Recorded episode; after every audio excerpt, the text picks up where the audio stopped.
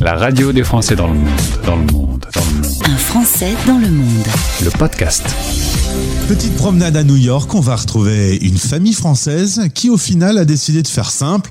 On prend le meilleur dans les deux cultures et la vie est plutôt agréable. Bonjour Laetitia. Bonjour, merci de m'accueillir. Vu le décalage horaire avec New York, on enregistre cette interview dans le cadre de Do You Speak Expat avec Bayard Monde. Bayard est une maison que tu connais, tu es toi-même délégué pour Bayard Milan. Tout à fait. Donc, je suis déléguée sur la zone de New York et du New Jersey. Euh, donc, on est euh, six délégués au total sur, euh, sur la zone US. Le territoire est grand. Et euh, donc voilà, donc du coup New York, New Jersey, c'est déjà, euh, déjà pas, pas mal, euh, pas mal d'abonnés, euh, beaucoup d'abonnements et euh, beaucoup de Français. Tu es originaire du sud, du côté d'Avignon. Tes études, tu vas les faire à Grenoble, puis vous allez vivre en famille euh, à Paris pendant sept ans.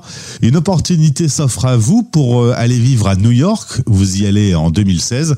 Le troisième enfant va naître d'ailleurs. Il est franco-américain. Elle est franco-américaine. Je pense que c'est une petite fille. Tout à fait, ici, ouais. Euh, Vous n'étiez pas forcément parti pour y rester et finalement vous y êtes bien.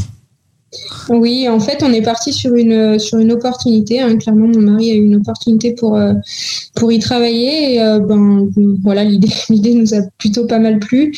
Euh, on était parti euh, pour euh, deux trois ans et puis ben la vie fait son chemin et on est encore. Donc euh, euh, ouais, on s'adapte et puis c'est différent. Euh, les enfants euh, sont épanouis, nous aussi. Donc euh, l'aventure continue pour l'instant. Et dans ces cinq années où vous êtes euh, installé aux États-Unis, il y a eu pourtant Trump et euh, le Covid. Et malgré tout ça, euh, vous y êtes resté. on résiste. Effectivement, on est arrivé, c'était, euh, on était sous la présidentielle d'Obama, donc c'était plutôt même une fierté hein, de- pour, pour le pays. Puis bon, clairement, voilà, nous ça, nous, avait peu d'importance à ce moment-là. Euh, après, effectivement, le paysage a un peu changé avec, euh, enfin beaucoup changé hein, quand même avec euh, l'arrivée de Trump. Euh, beaucoup de mouvements qui sont euh, qui sont mis en place euh, enfin une, voilà une atmosphère un peu moins sereine on va dire euh, pour euh, nous expatriés. Notamment parce que ben on était en visa on l'est toujours pour l'instant. Et du coup ben une grosse menace sur les visas quand même qui a pesé avec Trump. Une année de Covid. Alors effectivement où ceux qui n'ont pas la green card eh ben, avaient pas le droit de sortir du territoire, donc euh, ça a été particulier. Euh, voilà, on a, on a eu la chance d'avoir euh, notre petite fille qui est notre laissé-passer et qui nous a permis de passer les frontières et euh, donc on a quand même pu euh, rendre visite à notre famille. Euh, voilà, après ça a été voilà, on, on- on peut dire un peu comme tout le monde une année vraiment euh, challenging Compliquée, avec ouais. euh, voilà, les enfants à la maison, euh, faire l'école à la maison, enfin, a Le travail à la ça. maison, tout à la Voilà. maison. On pouvait pas trop bouger. Voilà. C'est vrai que pas mal de Français expatriés étaient coincés avec les frontières fermées, mais vous, euh, comme la petite est franco-américaine, euh, sous réserve que vous euh, puissiez montrer aux douanes des quantités de documents administratifs, mais en tout cas, ça a été votre laissez-passer. Exactement, c'était euh, beaucoup de formalités administratives. hein. On a dû prouver que notre fille était bien notre fille, que ses frères étaient bien ses frères, euh, voilà, que euh, effectivement elle était bien née ici à New York et que voilà, du coup, euh, donc beaucoup de stress lié au, à la paperasse, on va dire, et bien sûr au test euh, trois jours avant, trois jours après. Euh, voilà, on a échappé aux quarantaines à chaque fois parce qu'elles n'étaient pas mises en place quand on s'est déplacé. Mais, euh, mais on a eu cette chance-là, voilà, que beaucoup n'ont pas pu avoir sous visa. Donc euh, voilà, maintenant on est en process de green card, donc euh, on espère pouvoir se sortir un peu de tout ça euh, très vite. Et puis, euh, c'est tous les 100 ans, hein, les pandémies, donc euh, voilà, on est tranquille Ouais. pour 99 On ans. aura le temps, on espère.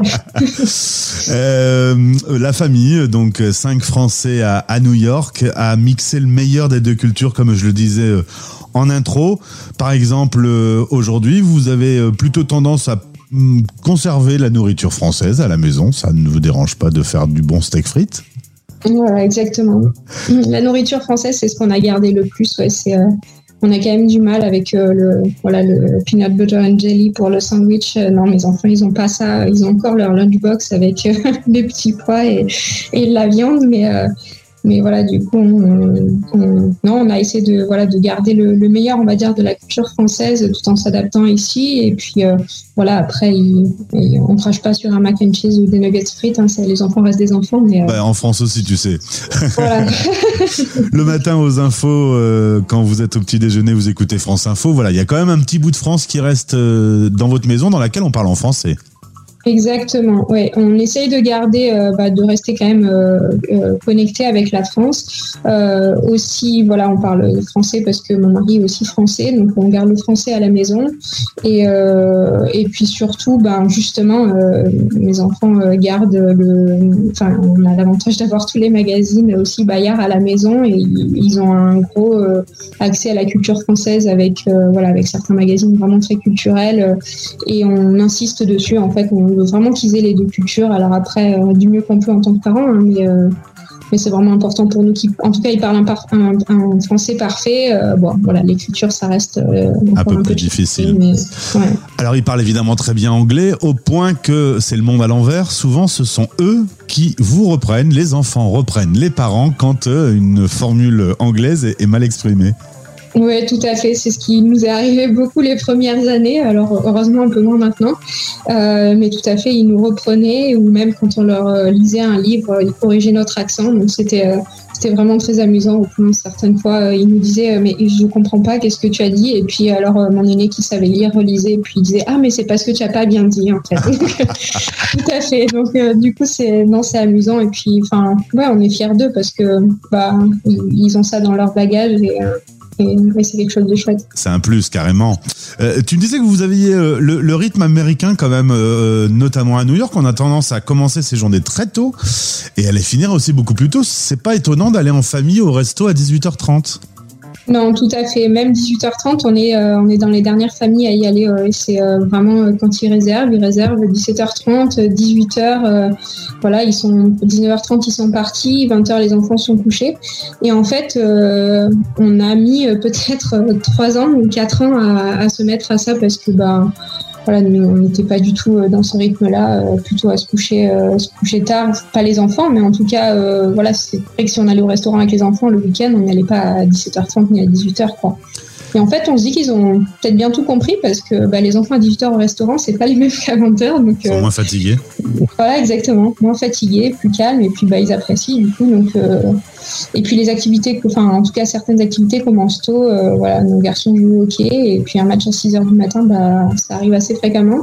Donc euh, forcément, on s'adapte à ça. Et puis bah, les enfants qui jouent au foot aussi, ils sont euh, ils peuvent être au foot, on les voit jouer à 8 heures le matin, ce qui, je pense, arrive euh, très peu en France. J'ai pas connu euh, ces activités-là avec mes enfants en France, mais, mais je pense que c'est une heure un peu plus raisonnable. C'est pas à 6h du match, je te confirme. Ouais. Et puis dernière chose, à part le premier enfant, l'aîné, qui a lui vécu un peu en France, sinon, euh, tu me disais, ce qui est amusant, c'est que les enfants ont une, une vision de la France un peu décalée, puisque pour eux, la France, c'est les vacances, c'est les réunions de famille, c'est les trucs un peu enjoy, euh, et les États-Unis, c'est le boulot, c'est l'école. Ouais, tout à fait. En fait, c'est euh, c'est des conversations qu'on a assez souvent, euh, donc notamment avec notre grand justement, et euh, quand il dit des fois, bah, ce serait euh, peut-être qu'on pourrait revenir euh, habiter en France, etc. Et on lui dit mais euh, oui, mais en fait la vision que tu as de la France, c'est aussi, euh, enfin, on y est toujours en vacances quand on y est, et puis ben on prend l'apéro tous les jours, deux fois par jour, et puis euh, et puis on se couche à pas d'heure parce que ben, on profite des cousins, euh, de la famille, etc. Donc euh, effectivement, eux, euh, ils ont une idée euh, complètement euh, idéaliste de la France, mais c'est pas grave en fait. C'est ils, ils apprendront euh, plus tard et puis euh, voilà après comme euh, c'est vrai qu'avec le, le Covid on a souffert quand même de pas voir nos familles pendant parce que même si on a pu y aller on les a pas vus pendant un an Ouais. donc euh, voilà c'est forcément ils l'ont lié à la distance Euh, voilà on leur a juste expliqué que malheureusement même en France euh, voilà 800 km c'était déjà beaucoup et euh, du coup, voilà, c'est. Mais effectivement, ils ont une idée euh, d'une France, euh, d'une France euh, amusante et, euh, et de vacances, mais c'est bien. France récré, quoi.